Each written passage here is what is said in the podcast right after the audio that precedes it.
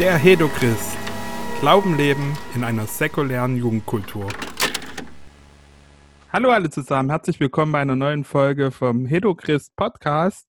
Heute habe ich wieder mal eine Gästin, die Mitli aus Chemnitz und äh, wir werden ein bisschen über das Thema äh, Frauen in Leitung, aber auch über andere Sachen aus ihrem Leben äh, reden. Und äh, ja, schön, schön, dass du da bist, Mitli. Ja, cool da zu sein. Danke. Mhm. Ähm, genau, stell dich doch mal kurz vor, wer bist du, was machst du so gerade? Puh, wer bist du, was machst du? Also genau, mein Name ist Stefanie Mittelbach, sie nennt mich aber irgendwie schon seit der Grundschule niemand mehr. Ähm, also aus meiner Mutti und Menschen auf Arbeit, genau. Ähm, was was mache ich jetzt gerade? Du meinst jetzt in diesem besonderen Zeiten? Äh, ja, ja, allgemein. Muss, muss nicht unbedingt jetzt. Äh, das wird eh später ausgestrahlt. Ich hoffe, dass dann diese Corona-Zeit überwunden ist, aber vielleicht auch nicht. aber ja, so Ah, ne, okay. allgemein. Äh, was ich mache? Ähm, ich sammle liebend gerne Kräuter im Wald, trockne die, mache die zu Tee oder ähm, verarbeite zum Beispiel Gürsch zu Spinat. Ähm, ich bin jemand, ich liebe es, Menschen dabei zu beobachten, unterstützen, wie sie sich so entwickeln und Potenziale zu entdecken und zu entfalten. Das ist, glaube ich, meine große Leidenschaft und das bewegt mein Leben. Ähm, genau, ich bin 34. Ich lebe in einer übelst schönen Altbauwohnung in Chemnitz. Wir haben sogar einen Garten, was in dieser Phase sozusagen fantastisch ist, weil da kann man sogar den Garten gehen. Ähm, beruflich, ich bin studierte Theologin und Wirtschaftswissenschaftlerin und arbeite als Schauspielerin. Und daraus speist sich eigentlich so alles, was ich tue. Ich mache quasi Seminare, jetzt momentan sehr viel Webinare. Ähm, ich halte Predigen, ich mache Reden zu zum Beispiel Jugendweihen oder Hochzeiten. Ähm, ich bin Mediatorin. Ich vergesse mal irgendwas, was ich mache, weil das meistens so, das wirkt so wie ein großes Chaos. Also ich arbeite noch in einem, in einem äh, Mundarttheater in Chemnitz, aber es dreht sich am Ende alles um Kommunikation. So, ich liebe das, die Leute zu befähigen, besser kommunizieren zu können. Ich habe gerade, das ist glaube ich gerade mein so mein Herzensprojekt, was mich mega begeistert. Ich habe gerade einen Lehrauftrag der Schule mit weiter gekriegt und darf jetzt dieses Semester das erste Mal das Mediation und Konfliktmanagement für die Sozialarbeit ähm, Arbeitsstudieren unterrichten. Und das ist schon echt mega. Das macht übelst Spaß und ist irgendwie cool zu sehen, wie die Leute dann so reflektieren und dann so über, über Dinge in ihrem Leben stolpern und plötzlich dann sagen, ach du Grüne, ach du Schreck, ich verstehe jetzt, warum manche Dinge so oft so schief gelaufen sind oder so anstrengend waren. Und davon ist so ein Beruf geprägt und das liebe ich. Ja, soweit. Also, cool. ähm, genau, ich äh, fange immer äh, bei meinem Podcast so ein bisschen an, dass die Leute einordnen können. Ähm, und das ist da meistens auch schon ein, ein großer Teil vom Podcast, je nachdem, was Leute erzählen. ähm, wo kommst du denn so äh, christlich oder geistlich her? Also was sind so deine, äh, genau, wie hast du Jesus kennengelernt? Bist du christlich aufgewachsen, sodass wir ungefähr wissen, wo du herkommst? Oh lala. Also, ich bin ein frommes Kind. Ein Froki. Ich bin in einem kleinen erzgebirgischen Dorf aufgewachsen. Meine Eltern waren in der landeskirchlichen Gemeinschaft und ich bin als Jugendliche mit 14 dann in die junge Gemeinde ähm, von der gegangen. Ähm, ich würde sagen, also einerseits war ich so ein frommes Kind, weil ich wollte nämlich immer in Kinderstunde gewinnen. Deswegen habe ich so ein Bibelquizbuch zur Hälfte auswendig gelernt, sodass ich nicht immer die absoluten Klugscheiß-Antworten geben konnte. Ich kann zum Beispiel die zwölf Kinder, von, äh, die Geschwister von Josef und Co. hier, Ruben, Simeon, Levi, Judah, Rachel, Gad, Asa, Isa, Sebulon, Benjamin, Josef. Das waren nicht hundertprozentige Folge, aber es waren alle. Und das waren so Klugscheiße-Antworten, die konnte ich früher immer geben. Scheiße, muss ich den Leuten damals auf den Sack gegangen sein. Echt, also die traurigen Kinderstundenmitarbeiter. Naja, ähm, genau, und das hat mir irgendwie gefetzt. Da bin ich in vielen, ziemlich vielen so, so AGs oder wie auch immer man das nennen will, so groß geworden. Ähm, genau, gleich, das, das war, glaube ich, niedlich gemeint, gleich aber auch sowas wie, wenn du nicht in die Sonnenschule gehen willst, dann geht auch eine Woche Fernsehverbot. Das gab es auch. Ähm, wobei meine Eltern wirklich eigentlich zauberhaft sind. Also das sind jetzt da nicht irgendwelche, die da total so einen Riesenstock im Arsch haben, sondern schon, die haben wirklich eine tolle Verbindung. Also vor allem meine Mutter so, die hat so eine ganz, eine ganz zauberhaft kindliche Verbindung zu Jesus. Also es ist wirklich abgefahren. Naja, mit 14 dann habe ich mich konfirmieren lassen und das war schon auch aus Überzeugung. Also ich habe Tagebuch damals schon geschrieben und ich, also es ist schon spannend, welche Gedanken mich da damals schon mit 14 bewegten. Und es war ernsthaft eine Entscheidung, dass ich gesagt habe, ja doch, ich, ich glaube an diesen Gott und ich will ihm gerne folgen.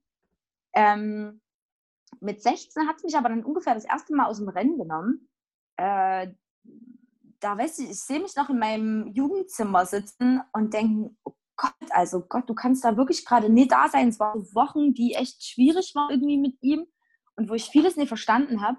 Und dann ist er mir aber tatsächlich das erste Mal so richtig massiv persönlich begegnet. Also ist, durch mein Tagebuch, das ist halt so cool, da habe ich das damals aufgezeichnet. Und wenn ich die Worte jetzt noch lese, denke ich, alter Schwede, es war schon ein, ein krasser Moment. Ich einen, bin über einen Psalm dann gestolpert in der Bibel und es war, als wenn Gott mir den erklärt. Für mich selber, es war Psalm 139 und das war schon echt abgefahren. Genau. Äh, dann habe ich, also bin ich so weiter mit ihm unterwegs gewesen, 2004, dann irgendwann in die Heiserme Chemnitz, habe dort mein FSJ gemacht ähm, und habe mit denen dann auch noch länger gearbeitet. War da auf jeden Fall um, auch mit Gott unterwegs, hatte dazwischen drin in diesem Jahr, das war auch sehr dramatisch irgendwie, da bin ich über dieses Thema ähm, Prädestination und Verantwortung, das sagt jetzt die Theologin in mir, gestolpert. Ähm, quasi diese, diese Frage nach Vor, ne? ja, die Frage nach Vorherbestimmung und Verantwortung des Menschen. Ähm, und es war damals unfassbar schwierig für mich, dieses Thema zu greifen. Da habe ich echt richtig lange auch mit Gott gestrauchelt. Also da erinnere ich mich an viele Tränen, die da geflossen sind, vor Wut und so und keine Ahnung, weil ich da ich hatte damals auch noch nicht so richtig so eine, naja, so eine Routine da drin, irgendwie mit Gott zu streiten. Das war damals noch sehr neu für mich so. Ähm, und dann bin ich irgendwann, habe ich angefangen, Theologie zu studieren ähm, weil ich interessant, also das war auch irgendwie so ein, ach, so ein cooler Moment. Keine Ahnung, es stand die Frage im Raum, ne, was machst du denn mal Sozialpädagogik? Ich habe mich immer wieder beworben und bin nie genommen worden. Ey, es war übel, keine Ahnung. Der Numerus Clausus war in den Jahren unfassbar und irgendwie bin ich dann von Praktikum zu Praktikum, was auch cool war, aber habe immer keinen Zugang gekriegt. Und dann irgendwann hatte ich einen Flyer von der, einer theologischen Ausbildung in der Hand. Und es war, als wenn mir irgendwie eine Stimme im Gehirn sagt, Mitli, genau das wird dein Weg sein. Dann habe ich wochenlang mit Gott diskutiert und habe gesagt, Theologie mache ich niemals. Ist ja mega peinlich, diese Spacken von Theologen, so jemand will ich nicht sein. Und habe mich aber dann tatsächlich dafür entschieden, das trotzdem zu machen und habe dann Jahre später gemerkt, dass das mega ist. Und dann irgendwann mit 25 etwa bin ich nochmal so richtig abgestürzt, war mitten in meinem Theologiestudium, da habe ich komplett meinen Glauben verloren. Ähm, habe dann Gott nach, einer, nach etwa einem Jahr oder so, wo er keinen einzigen Ton mit mir gesprochen hat, habe ich dann quasi gesagt, ähm, dass ich da jetzt meine Konsequenzen ziehen will und habe ihm quasi diese, eine Deadline gesetzt, habe halt gesagt, du Gott, wenn du bis da und dahin halt irgendwie nie mit mir redest, dann muss ich davon ausgehen, dass du nie da bist und, ähm, und dann würde ich einfach mal diesen Glauben halt, den ich da mitgebracht habe, auch aus familiären, also ich bin ja so geprägt, ne, würde ich mal einen Nagel hängen. Da hat er tatsächlich nichts gesagt und dann habe ich erstmal entschieden, während meines Theologiestudiums tatsächlich meinen Glauben an den Nagel zu hängen, weil deutlich war halt, diesen Gott kann es auf jeden Fall nicht geben, weil der gerade nicht hält, was er verspricht und das auch nicht mal nur über eine Woche, sondern halt wirklich über, über eine lange Zeit. Und damit hat es mir natürlich einerseits die, die Beine weggerissen, weil ja mein ganzes Leben auf, darauf aufgebaut war. Und andererseits aber war das auch spannend zu merken, dass ich dann in einen Prozess rein bin, wo ich gedacht habe, ey, also durch mein Theologiestudium habe ich festgestellt, rein logisch ist das Christentum eine so unfassbar geile Re Religion, dass ich dann innerhalb des nächsten halben Jahres ungefähr entschieden habe, einfach formal Christ zu sein. Auch wenn ich wusste und mir sicher war, dass es diesen Gott nie gibt. Aber das war so klug und so cool, also so dieses ganze Konzept mit Gnade und Erbarmen und Loslassen und hast du nie gesehen, dass ich dann einfach quasi, genau, ich war sozusagen auf dem Papier oder zur Theorie Christ oder wie auch immer man das bezeichnen will. Genau, und dann ist mir tatsächlich nach einer Weile einfach plötzlich wieder über den Weg gelaufen. Und da war ich überrascht, als der wieder aufgetaucht ist, so Stück für Stück. Und hat irgendwie alle Dinge wieder zusammengefügt, so über etwa vielleicht so fünf bis zehn Jahre oder so hat es etwa gedauert. Eher fünf. genau, und jetzt bin ich irgendwie hier und muss sagen, jetzt ist da irgendwie so ein, so ein Gott, mit dem ich mich unfassbar eng verbunden fühle, mit dem ich gelernt habe zu, zu streiten, ähm, bei, bei dem ich gelernt habe, quasi aufzuhören, christliche Floskeln über Themen drüber zu wischen, die für mich nicht so einfach erklärbar sind, sondern so lange zu warten, bis dieser Gott höchstpersönlich mir eine Antwort gibt. Ähm, und da merke ich, das hat mir sehr viel, also ein großes Zuhause geschaffen, glaube ich. Ja. So bin ich, glaube ich, zu dem gekommen, wo ich jetzt stehe. genau. Cool. Äh, cool. cool. Da waren schon ein paar Sachen dran, die wir dann nochmal vielleicht später auch tiefer reingehen können. Gerade dieses Ding mit äh, Gott auch mal äh, beiseite stellen oder Gott auch mal hinten anstellen oder aus diesen, wie man halt aus diesen christlichen, sage ich mal, Dingen rauskommt, auch wo man, dass man Sachen hinterfragen muss, auch weil, weil man halt so groß geworden ist und weil man das halt nur, äh, ja, weil man halt auch sich, sich selber mal bewusst werden muss, an was glaube ich denn eigentlich und was ist von anderen ja. oder von meiner Vorprägung her. Ne? Mhm. Das ist ziemlich cool. Ähm, ähm, ja, es soll jetzt ein bisschen auch um, äh, du bist ja auch Leiterin, also das hast du jetzt nicht so mit erwähnt, so, das war so ein bisschen nicht so wichtig gerade im Moment oder so, aber du machst ja auch ganz viel. Äh, du bist beim, äh, beim, beim Freaks in Chemnitz mit in der Leitung oder bist du noch ja. in der Leitung oder warst du? Ja, oder? ja. ja genau. Und dann mhm. habt ihr ja dieses Homeward Festival, wo du viel mhm. Sachen machst. Ähm, wie bist du da dazu gekommen? Also vielleicht auch ein bisschen durch dein Studium, aber wahrscheinlich nicht hauptsächlich dadurch, ne? Meinst du, wie ich dazu gekommen bin, eine Führungskraft zu sein? Ja, genau, einfach in Leitung zu sein bei den Freaks hm. in Chemnitz und auch bei Ach, diesem Homeward-Ding. Ach du Grüne, meine E-Führung, ne? Das ist echt, das ist ja eins meiner ganz großen Lebensthemen. Und ich glaube, Führung ist was, das zieht sich wie ein unfassbar fetter roter Faden durch mein Leben. Also, und damit hängt Segen und Fluch zusammen auf jeden Fall und definitiv was, was mich permanent herausfordert. Ich weiß noch, dass ich mit vier Jahren schon habe ich gespielt, also mein, mein Opa ist Prediger gewesen ähm, und der hatte unten in seinem Haus, war so der Versammlungsraum ähm, und da vorne gab es so ein Pult und dann habe ich schon mit vier, fünf, sechs Jahren, habe ich quasi leidenschaftlich gern, wenn wir bei denen zu Besuch waren, habe ich Predigerin gespielt. Ähm, was natürlich auch dazu gehört hat in meiner Vorstellung, es war klar, natürlich bin, stehe ich dann so eine Gemeinde vor, logisch. Ähm, ja. Dann hatte ich damals meine kleine Gang, ähm, die hätte man auch nennen können, alles hört auf mein Kommando. Ähm, das war wirklich, da war ich der kleine Diktator. Ich habe damals in, das, also ich weiß gar nicht, da war ich vielleicht 18, 19 oder so, habe ich mal so eine Art Brigitte-Test dazu gemacht zum Thema, was für eine Art Führungskraft bist du? Naja, da kam raus, dass ich einen Führungsstil wie Stalin habe.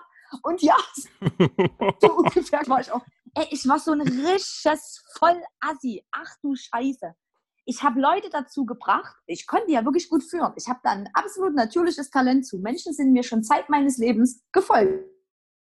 Was natürlich, wenn ich das scheiße gemacht habe, dazu geführt hat, dass ich meine Freundinnen dazu überredet habe, dem Busfahrer zu sagen, dass alle schon aus unserem Dorf da sind und wir könnten fahren. Was aber der Busfahrer nicht wusste, dass meine eine, also meine Hassfreundin, die war noch in der Schule. Das wusste ich, der Busfahrer nicht. Also ist der Bus gefahren und die stand noch in der Schule. So ein Assi war ich. Mano, oh, da schäme ich mich zu Tode für so eine Scheiße, dass ich sowas gemacht habe. Naja, aber es war auf jeden Fall Führungstalent. Ich habe dazu, ich habe auch meine, meine kleine Alles auf mein Kommando ging, die habe ich damals dazu gebracht, dass wir, wenn, wenn hier so Kurrende war, also hier kirchlicher Gesangsverein, ähm, dass wir dann später gekommen sind und dann laut diese komplette Kurrende-Veranstaltung manchmal gecrashed haben. Ey. Ach du Scheiße. Oh nee.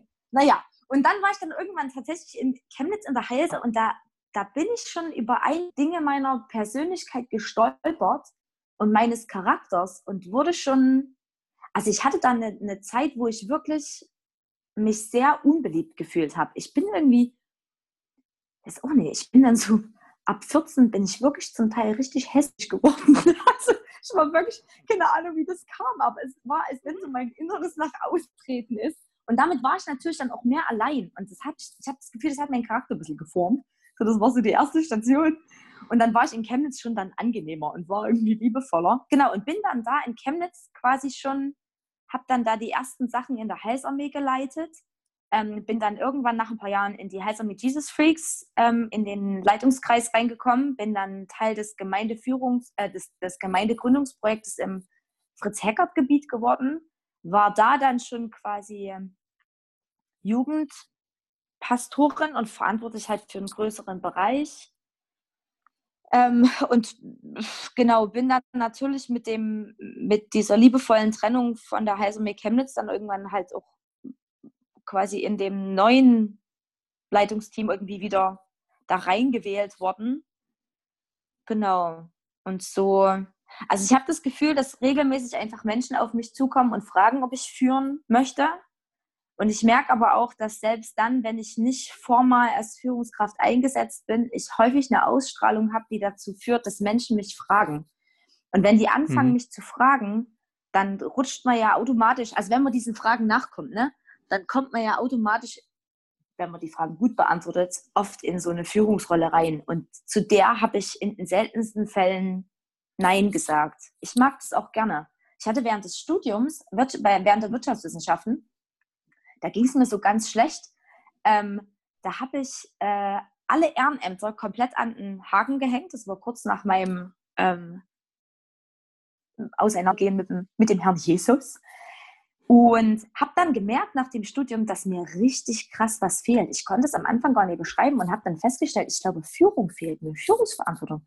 Das hat mich richtig mhm. gewurmt. Das war wie, als wenn mir, wie andere Leute manchmal beschreiben, oh, mir fehlt es, Pause zu machen. So war es wirklich bei mir, dass ich gedacht scheiße, ey, Führung fehlt mir total. Hm. Und dann ich, habe ich mir dann wieder Verantwortung gesucht und merke, das tut mir gut. Also ein gewisses Maß da an Führungsverantwortung brauche ich. Hm. Beantwortet das deine Frage? Ja, ja, sehr gut. Ähm, was, äh, aber du hast doch bestimmt auch in dem ganzen, äh, das klingt jetzt alles, als wenn das immer schon sehr cool war und so, aber da gibt es doch bestimmt auch Herausforderungen, oder? Äh, äh Gerade in dem äh, christlichen Setting äh, so als, als Frau führen. Das geht bei den Freaks vielleicht leichter, aber mhm. da, gab es da auch Herausforderungen, gerade ja, als, weil das halt, das heißt, ungewöhnlich ist es ja inzwischen nicht mehr, aber schon eher seltener, schon sehr männerdominiert, die christliche äh, Szene, sage mhm. ich mal, immer noch. Leider. Ja, und es ist, glaube ich, bei den Christen gar nicht so anders als bei den Wirtschaftswissenschaftlern. Ich glaube, ich habe mir da zum Teil zwei Bereiche, ich habe mir da zwei Bereiche ausgesucht, die sich zum Teil relativ ähnlich sind. Also ja, auf jeden Fall. Ich muss sagen, das war damals in der JG oder so, ne? Das war entspannt. Da haben wir irgendwie Frauen und Männer miteinander geführt. Das war gar kein Thema. Ähm ich habe, glaube ich, das erste Mal bin ich mir so richtig krass bewusst geworden, wie abgefahren das eigentlich ist, als ich, ich war zu einem zu einer Timothy-Konferenz, also es ist quasi ein Gemeindeunterstützungsnetzwerk, die Gemeinden coachen. Genau, die machen auch viel bei den Freaks. Ähm, und der Typ, der das gegründet hat, Eskil Solungard, ist Norweger und geprägt von einer ganz anderen Kultur. Also mm, in Wirtschaftswissenschaften habe ich gelernt, dass es quasi grundsätzlich eine Kultur ist, bei dem die Rollenunterschiede zwischen Frauen und Männern nie so groß sind wie in Deutschland zum Beispiel. Ähm, und dann gab es da diese Konferenz und dann rief der an dem ersten Abend einfach Führungskräfte, Leiter nach vorn, damit für die gebetet wird. Und da stand ich plötzlich da vorne auf dieser Bühne mit jüngeren Menschen und älteren Menschen. Und es war das erste Mal in meinem Leben, dass es angefühlt hat, als wären wir nur Menschen.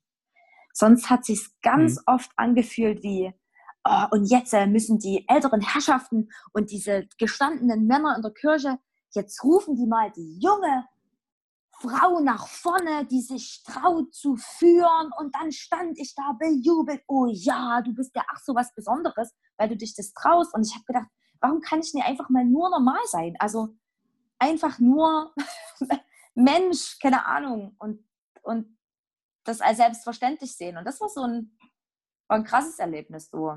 Ähm, und ich merke, mhm, also der Kniff ist halt auch ein bisschen, ne? ich, ich bin 34 Jahre alt, werde in der Regel auf 25 geschätzt. Ich bin 1,58 Meter groß. Ähm, Das heißt, also egal ob kirchlich oder im, im Business, Menschen neigen dazu, vor allem Männer neigen dazu, mich erstmal für niedlich zu halten. Den Bonus kann ich manchmal ausspielen und manchmal mache ich mir das auch zunutze.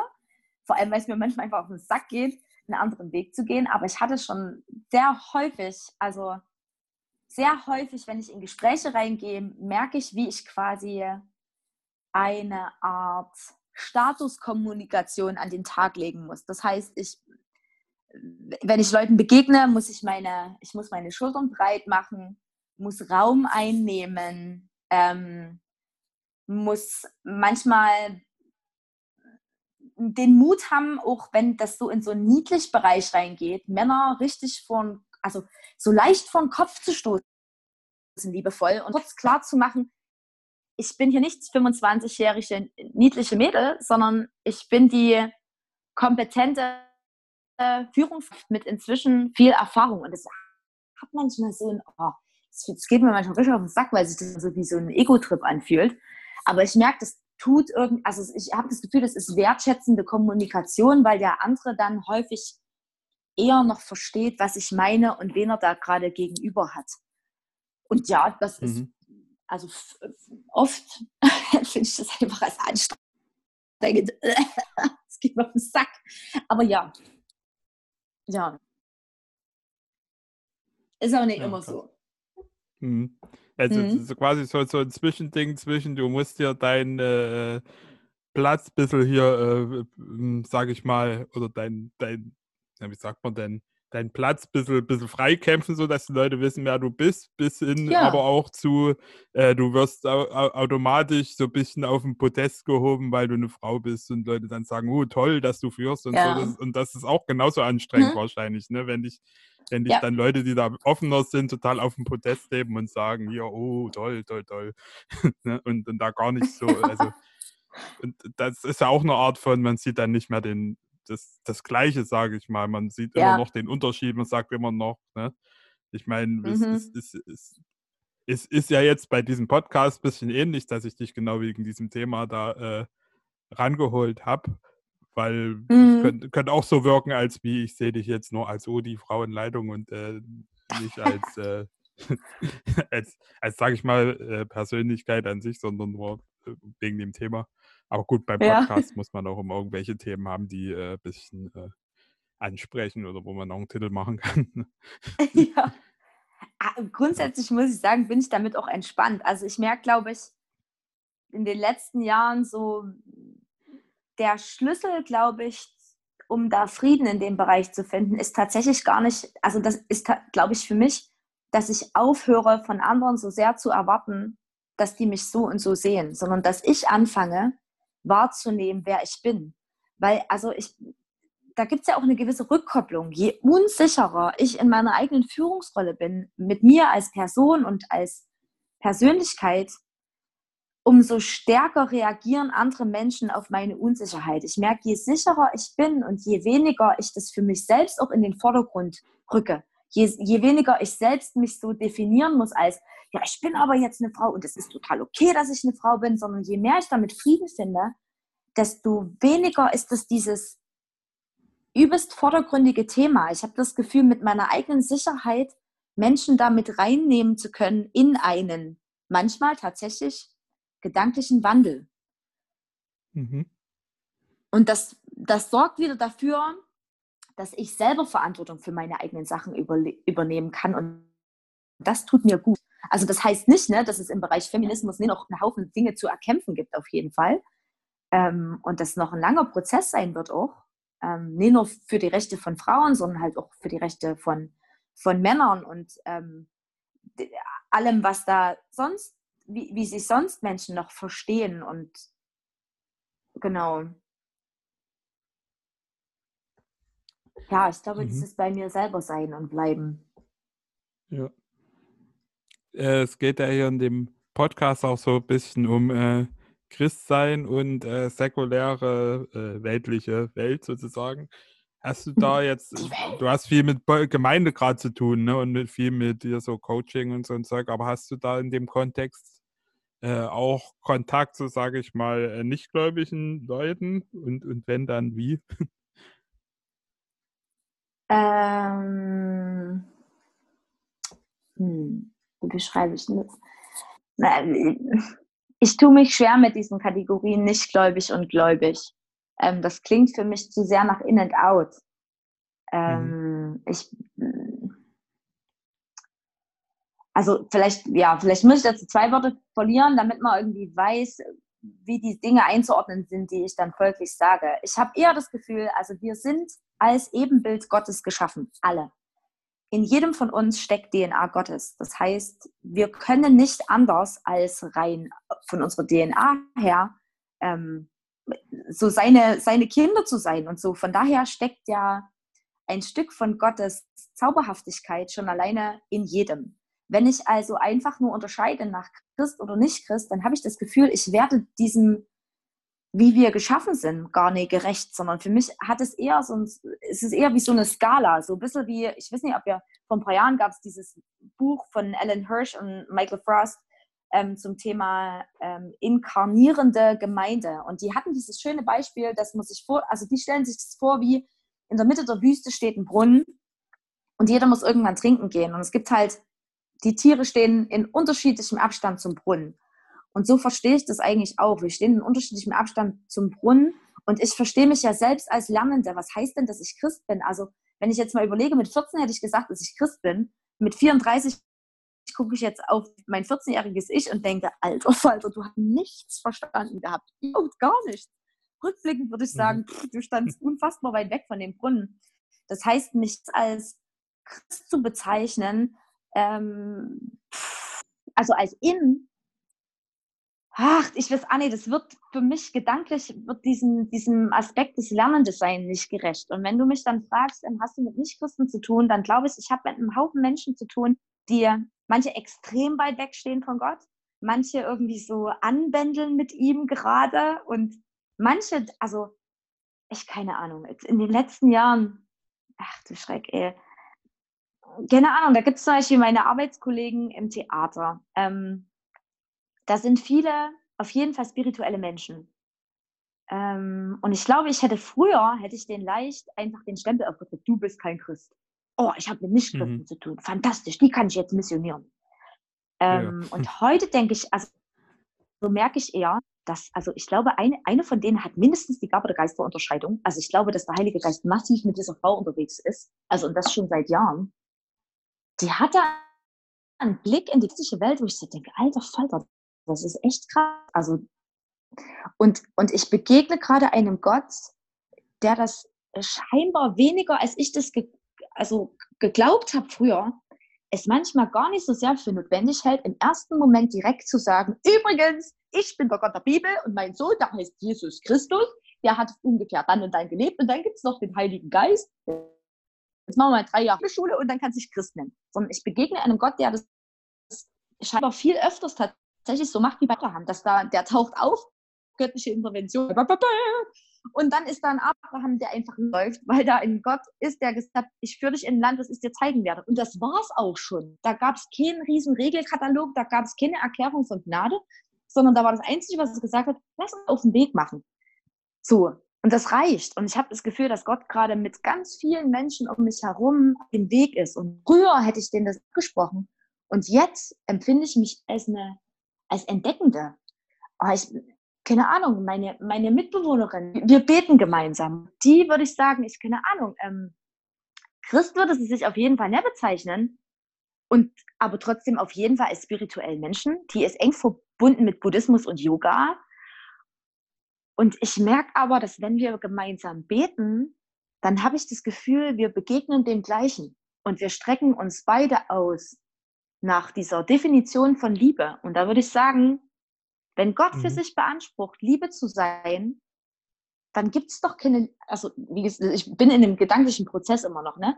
Dann gibt es doch keine Liebe ja. außerhalb von ihm. Das heißt, wenn jemand zur Liebe betet, sich nach Liebe ausstreckt, dann kann derjenige sich doch ausschließlich nach diesem Gott ausstrecken, auch wenn er nicht sagen kann, und er heißt Yahweh. Genau, ja. ja. Weißt du, was ich meine? Mhm, ja, dass Gott quasi äh, weniger fassbar ist, als wir Christen ihn oft machen wollen. Ne? so Definition, ja, so. Äh, äh, Dogma, so das ist jetzt Gott und alles, was da nicht reinpasst, ist dann, das kann nicht Gott sein, so ungefähr, ne? Ja. Hm. Komisch.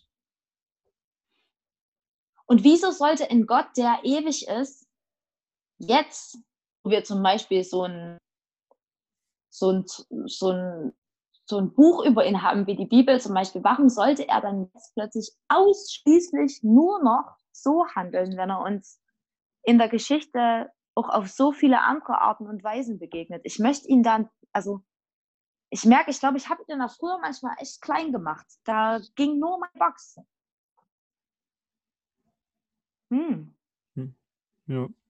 Ja, und von daher, also ich habe im Theater mit Menschen zu tun, die, die jetzt keiner Gemeinde angehören. Ähm, ich, bei Homart ist das Publikum eine ganz wilde Mischung.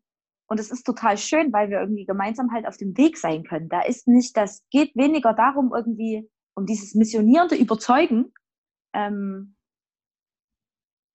es steht weniger im Fokus, sondern ich glaube, wir fokussieren uns gerade viel stärker darauf, was unsere Gemeinsamkeiten sind und schaffen dann mehr einen Raum dafür, um sich auszutauschen und voneinander zu lernen. Wenn ich davon ausgehe, dass Gott überall hier unterwegs und aktiv ist und wirkt, dann gibt es doch garantiert Offenbarungen seines Charakters und seiner Liebe in Menschen, bei denen ich das vielleicht gar nicht für möglich gehalten hätte. Und das will ich zuerst entdecken. Danach will ich auf die Suche gehen. Da gibt es so viel Kluges. Ich sage dann, ich habe, also ich habe manchmal in letzter Zeit so gesagt, naja, wenn ich mir, ne, Gott ist Weisheit. Das ist ja auch was, wofür sich in Anspruch nimmt. Ähm, wenn der also, also wenn es einen Bankraub gibt, der unglaublich klug geplant ist, dann bleibt doch final die Weisheit und das Kluge, mit der dieser Bankraub geplant ist, der bleibt doch trotzdem mit Gott verbunden. Bloß das Motiv, das, was es getan hat, ähm, das war eins, das gehört nicht zu Gott. Und ich glaube, diese Dinge dann unterscheiden zu können, mich das zu trauen, da nicht einfach auf große Themen generell kleinen Stellen, also das geht ja gar nicht, sondern irgendwie differenzierte die Dinge auseinanderzunehmen. Ja, das heißt, bist du gerade eingetaucht in meine, hm. meine, Interessanter Gedanke. meine chaotische Gedankenwelt. hm. ja. ja, ist auch interessant, darüber nachzudenken, ne? wie sind unsere äh, Gottesbilder und wie können die sich vielleicht auch äh, oder sollten die sich auch immer verändern oder immer in, im Wandel äh, sein ne? und auch nicht so steif auf ein was, was wir irgendwie mal vor zehn Jahren begriffen haben, festgelegt und wenn man da davon abweicht, denkt man, man ist schon äh, wieder weg von Gott oder so oder sich auch das zu gönnen, mal zu sagen, okay, dann bin ich halt mal in meiner Gedankenwelt selbst eine Zeit lang weg von Gott oder so, äh, um halt vielleicht auch einen anderen Aspekt von Gott äh, kennenzulernen. Ne? Da muss man manchmal ja. ja. seine alten Wege verlassen und das fühlt sich dann fast so an, als wenn man jetzt äh, Gott verlassen würde, aber ist vielleicht manchmal sehr sinnvoll. Ja. ja.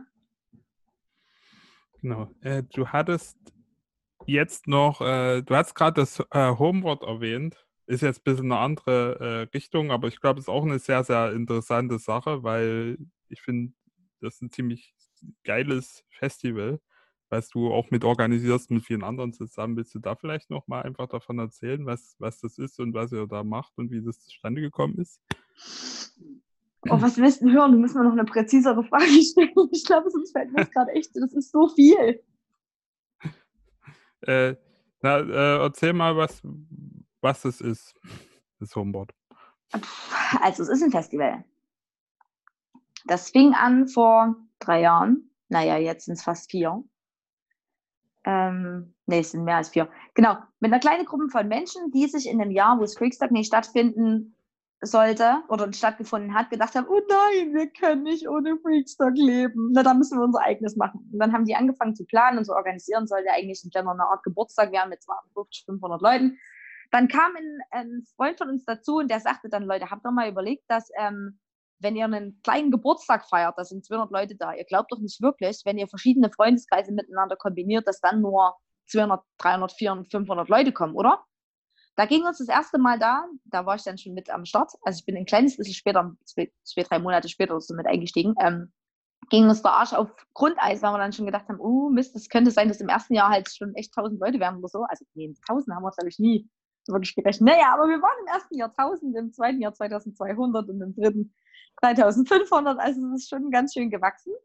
Ähm, und es ist, wenn ich das mal beschreiben sollte, würde ich sagen, es ist eine kleine gelebte Utopie vom Reich Gottes für mich. Ähm, es ist ein, also wir versuchen einen Raum zu schaffen, in, dem es ganz leicht ist, das eigene Licht nach außen, also das zuzulassen. Und was meint ist, ähm, äh, keine Ahnung, wie es dir geht, ne? aber man ist ja manchmal so unterwegs im Alltag und da liegt zum Beispiel de, de, im Wald der Müll hier und da. So. Und dann ist vielleicht manchmal so der erste Eindruck, der am Kopf rumschwirrt. Wenn ich die Scheiße jetzt aufgebe, dann bin ich der einzige Asi, der das macht. Und ansonsten, die schmeißen es eh wieder hin, das ist eh sinnlos so.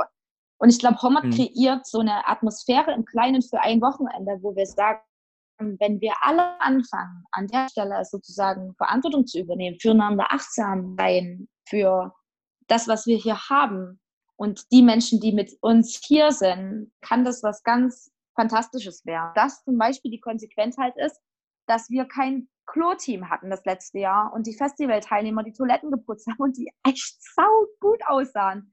Wir kein Müllteam oh, hatten krass. und die wir gemeinsam den Müll weggeräumt haben, so bei 3500 Leuten, ne?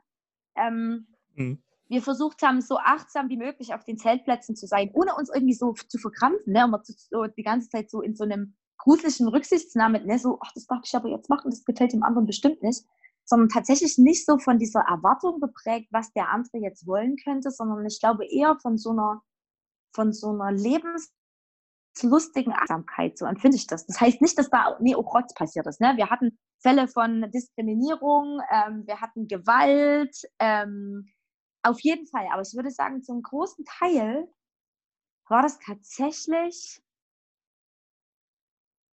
alter Verwalter, wirklich wie, also selbst in mir muss ich sagen, die Erlaubnis dazu, den, den Gutmenschen oder so rauszulassen und dann halt gleichzeitig gemeinsam gelebte Spiritualität, die nicht versucht zu missionieren, sondern die uns halt als gemeinsam Lernende betrachtet. Ja, und dann kann man richtig schön, dann haben, dann ist so schön, dann kannst du halt, keine Ahnung, hast du natürlich Dancefloors, es gibt Workshops und du kannst dich bilden, keine Ahnung, entweder du kannst dich in Sachen geistlichen Themen bilden, du kannst irgendwie Sport machen, du kannst dir da Haare schneiden lassen so und wenn du halt Bock auf Gott hast, dann kannst du auf jeden Fall Räume finden, in denen du ihn suchen kannst, ihm be begegnen kannst. Und wenn du keinen Bock auf Gott hast, sondern nur auf die Menschen, dann bleibst du halt irgendwie an Räumen, wo du tatsächlich einfach nur mit, mit den Menschen zusammen bist. Also nicht das in Menschen, ja, wie auch immer. Ja, genau. Also du kannst quasi du kannst dich diesem ganzen Spirituellen sehr stark aussetzen, wenn du es willst, aber musst es halt auch nicht. Genau. Mega Kann man sich darunter was vorstellen? Hm, ich denke schon. ja, es ist, ist, ist, mega cool, weil ihr habt da auch ein ziemlich äh, cooles äh, äh, Team von, von Leuten, die das Ding organisieren, oder? Oh ja. Oh, das bringt mir echt Pippi in die Augen. Ich denke manchmal, also als wenn uns Gott dieses Festival schenkt, das organisieren zu dürfen um als Team miteinander unterwegs zu sein. Das ist wirklich so krass. Wir haben jetzt gerade etwa 25 bis 30 Bereichsleiter mit ihren jeweiligen Stellvertretern. Die sind, im ersten Jahr war der jüngste 16 Jahre alt. Ähm, und die haben einfach mal Bereiche geführt. So. Ähm, und die Ältesten waren knapp 40, über 40. Ähm, und es ist so miteinander. Und ich habe das Gefühl, wir lernen miteinander zu führen und wir lernen miteinander Gott zu vertrauen. Also mhm. ja, als wenn wir so gemeinsam in einer Art Persönlichkeitstraining wären in den letzten Jahren. Und dann sind wir mal, Leute haben das Team verlassen, dann sind wir wieder Leute dazugekommen und so. Genau, aber der Kern ist irgendwie geblieben. Also so ein, eine größere Gruppe. Ja, cool. Hm. Hm, was habe ich jetzt noch für Fragen? ja, ich, kann mich, ich, ich kann mich noch erinnern, dass du mal irgendwann, äh, da musst du jetzt nichts dazu sagen, glaube ich, aber dass du irgendwann mal gesagt hast, dass es äh, ziemlich cool ist, Romort Festival, weil halt da so ein bisschen die, sage ich mal, schon fast die nächste Generation gerade ankommt, die, die jetzt noch jung sind, die jetzt in dem Alter sind, wo wir vielleicht damals so ein bisschen angefangen haben und wir sind jetzt auch schon wir sind nicht alt, ne? aber wir sind auch schon ein bisschen älter, ein bisschen länger dabei und das dann zu sehen, ja. dass so wieder junge Leute da an Start sind und für sich auch was machen, wo wir ja. gar nicht so, ne, wo wir nicht so drücken, pushen müssen, jetzt mach doch mal was, sondern die machen das von ganz alleine und so. Und das finde ich am Hummer ziemlich geil, so, ne? dass du da einfach nur ja, mitgehen kannst, so auch nie musst. Das läuft schon auch äh, ohne oder so. Ne? Es ist ziemlich und cool, das ne? ist dass da was Neues entsteht. Mega, ich muss was sagen. Ich muss dazu unbedingt was sagen, weil wirklich, ich glaube, ja, ja. Große, das, der große Schatz des Homeworks ist, ist am Ende für mich gar nicht so sehr, dass da die, ne, dass da die, die Jungen sind, die machen mal was. Das denke ich gar nicht, sondern ich glaube, der große Schatz ist, dass es da die Alten gibt, wie zum Beispiel mich, die sich erlauben, den Jungen zu finden. Und das merke ich, das passiert nämlich mhm. ganz oft in Kirche nicht. Da ist die alte Heim, die, die, alteinzelne Kirche, ne? die, kann, die kann fit sein oder so und übelst coole Sachen machen oder auch nicht. Und dann ist da die junge Gemeinde. Und ich erlebe das so oft, dass die ältere Gemeinde quasi sagt, Mensch, Jung, kommt ja mal mit bei uns im Gottesdienst, macht ja mal was mit, organisiert ja mal was mit. So, und die, die junge Gemeinde dann immer wieder damit kämpft halt, dem manchen mal nicht so richtig gerecht werden zu können, zu merken, pff, oh, wie das da gemacht wird, das flasht uns jetzt nicht so mega und wir geben uns Mühe, oh ja, dann machen wir mal einen gemeinsamen Gottesdienst. Aber dass es ganz wenig junge Gemeinden zum Beispiel gibt, die dann sagen, ey Leute, wisst ihr was, gleiches Recht für alle. Wir machen hier auch was und jetzt fordern wir mal von euch, kommt doch mal mit zu uns. Seid, werdet doch mal ganz Teil von dem, was wir tun. Arbeitet mit an mhm. dem, was wir machen ohne uns ständig zu vereinnahmen. Und ich glaube, das passiert beim Homework. Und das, also, das ist manchmal gar nicht ganz so leicht, weil das natürlich dann bedeutet, dass wir uns erstens entscheiden müssen, manchmal einen stärker, einen größeren Risikobereich zu betreten. Ich sagen würde, dass die 16- bis Anfang 20-Jährigen dagegen manche Wand einfach noch nie gelaufen sind und damit eine viel höhere Risikobereitschaft mitbringen. So, und dann stehe ich davor und denke mhm. manchmal, ey, das haben wir doch alles schon mal probiert. Ne? Und ich dann dafür zu entscheiden, doch, das machen wir jetzt nochmal. Weil ich eben nicht, weil nicht ich alleine führe, sondern weil da jemand anders ist, der einen bestimmten Bereich führt. Und dann entscheide ich mich, egal wie alt ich bin, dazu, der Person zu folgen. Und ich denke, das ist einer der größten Schätze des Homework Festivals. Hat es mhm. Sinn gemacht? Ja. Ja, klar, das, das ist eine mega gute Einstellung. Die ist aber auch schwer, ne? Gerade wenn man jetzt dann auch mal zu sagen, okay, mach mal jetzt, ne? Und äh, Leute auch, ja, wie du schon sagst, äh, lieber mal vor eine Wand laufen zu lassen auch und dann nicht da zu stehen und zu sagen, ich habe ja gesagt. So, das ist halt so ein bisschen. Genau. Ne, so ein bisschen zwiespältiges mhm.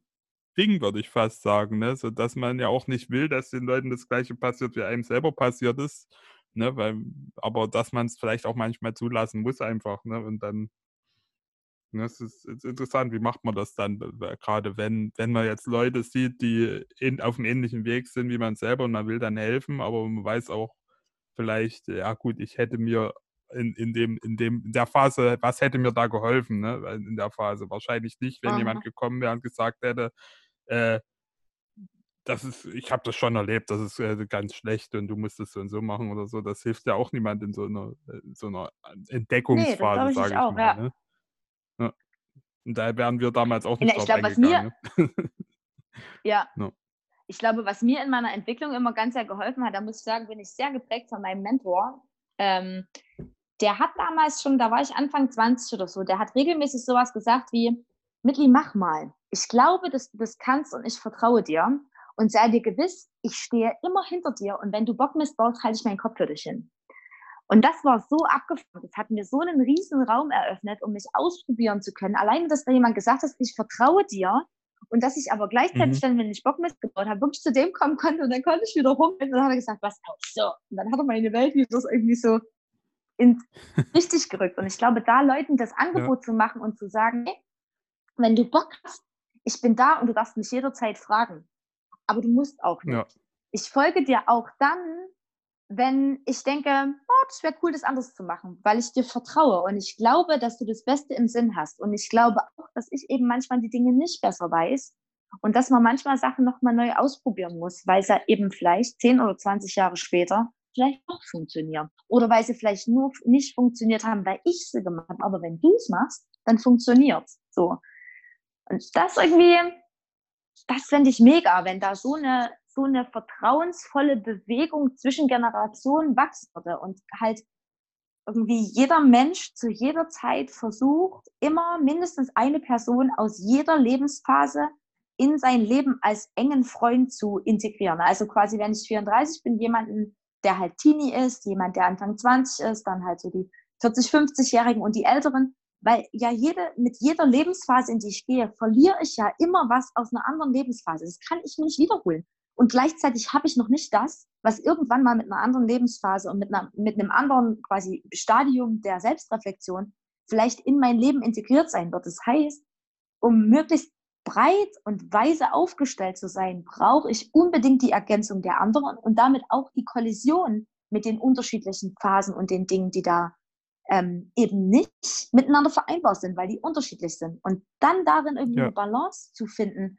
Boah, wenn, ey, stell dir doch mal vor, wenn das passieren würde, das wäre doch, ach du Scheiße, da verliere ich mich ja wieder in meinem missionären Geträume, aber du Scheiße, das wäre doch der Hammer. Mann, Mann, Mann. Auf jeden Fall krass. Und das kann man auch sogar noch erweitern über jetzt Generationen hinaus, äh, äh, äh einfach äh, verschieden, sich mit Leuten zu umgeben, die einfach ein verschiedenes, unterschiedliches mhm. Lebensmodell von einem selber haben. Ne? Bei mir wäre es zum Beispiel, dass ich mich halt auch mit Familien zum Beispiel abgebe. Ich ja. bin jetzt äh, äh, Single, mache meine, meine Arbeit irgendwie von zu Hause und dann sich aber auch mal mit Leuten abzugeben, die vielleicht irgendwie drei Kinder haben und auch vielleicht in meinem Alter sind oder älter oder vielleicht sogar jünger oder ja, ja. Leute aus ganz anderen, sage ich mal, Lebensbereichen auch wirklich da auch tiefen Kontakt zu haben. Und was du gesagt hattest mhm. mit dem Miteinander gehen, so das finde ich ziemlich cool, so, ne? Dass man wirklich mhm. sagt, man ist miteinander auf dem Weg und, und, und, und kann Leuten, die man da führt, vielleicht das Beste, was man denen geben kann, ist vielleicht tatsächlich zu sagen, hey, ich bin da. Ne? Mach dein Ding, mhm. ich, bin, mhm. ich bin da, ich gehe mit. Ich rede ja auch nie rein, ich versuche auch nicht erstmal zu korrigieren, sondern ich bin da. Und wenn es schief läuft, dann bin ich für dich da und wenn es gut läuft, dann feuere ich dich an, so nach dem Motto. Ja. Ne? Das ist doch, ja, das ist ein ziemlich gutes Bild von, sage ich mal, Führung. Ne? Jemand, der einfach mitgeht und da ist. Ne? Und nicht immer ja. der, alles besser weiß, sozusagen. Mhm. Ja. Finde ich cooles Konzept. Ja. Mhm. Ähm, ja. Hast du noch was, was du noch äh, äh, mit mitteilen willst oder was du noch auf dem Herzen liegt? Warte mal, was hatte ich sonst immer als Abschluss? Ich muss gerade überlegen, was ich sonst immer als Abschlusssatz hat. Äh, äh, oder als Abschlussfrage. Ach so, genau. Äh, was meine Abschlussfrage sonst immer wäre, so um es ein bisschen zuzubinden. Ähm, wie würdest du denn anderen Leuten Mut machen, in so einen Lebensstil, wie du ihn führst, äh, reinzukommen oder äh, da Schritte in die Richtung zu wagen oder hast, ja genau. um so zu leben wie ich.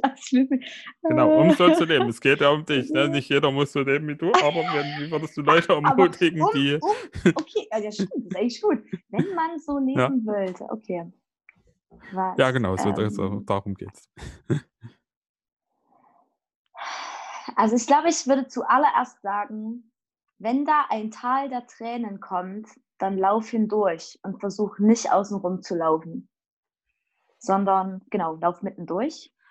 Dann versöhn dich mit den Dingen in dir, die du nicht leiden kannst und trau dich, das Dunkelste deiner selbst in den dunkelsten Momenten, die du von dir kennst oder mit dir selbst sozusagen erlebst, trau dich, diese Momente vollen Gott hinzuhalten und das nicht zu verstecken, nicht optimieren zu wollen in erster Linie, sondern zuerst hinhalten, zuerst lieben lassen und wenn es geliebt wurde, dann danach anzufangen, die Dinge zu verändern. Ähm, ich würde dazu noch sagen, versuche so gut es geht, Frieden zu schließen mit dem, was ist. Das bedeutet einerseits ähm, die Offenheit dafür zu betrauern, was nicht ist und das gerne auch regelmäßig. Da sind ja immer Dinge, die, die kannst du nicht haben und die kann ich nicht haben. Und da ist aber auf der anderen Seite damit einhergehen ja Dinge, die kann ich haben und die kannst du haben. Und dann quasi einerseits das, was ich nicht haben kann, mit so einer offenen, lebensbejahenden Traurigkeit zu betrauern und gleichzeitig mich aber massiv an dem zu freuen, was ich gerade habe. Dinge, Nähe, einfach nur glatt zu bügeln.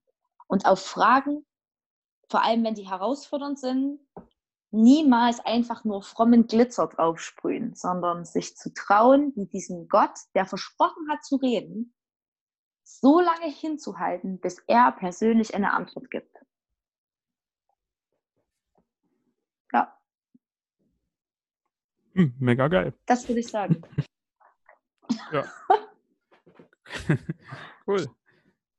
Ja, dann äh, haben wir es, glaube ich, äh, sind, wir, sind wir bei einer Stunde fast. Also sehr geil. Schön, dass du da warst. War eine coole Unterhaltung. Ja, da, danke für die Einladung.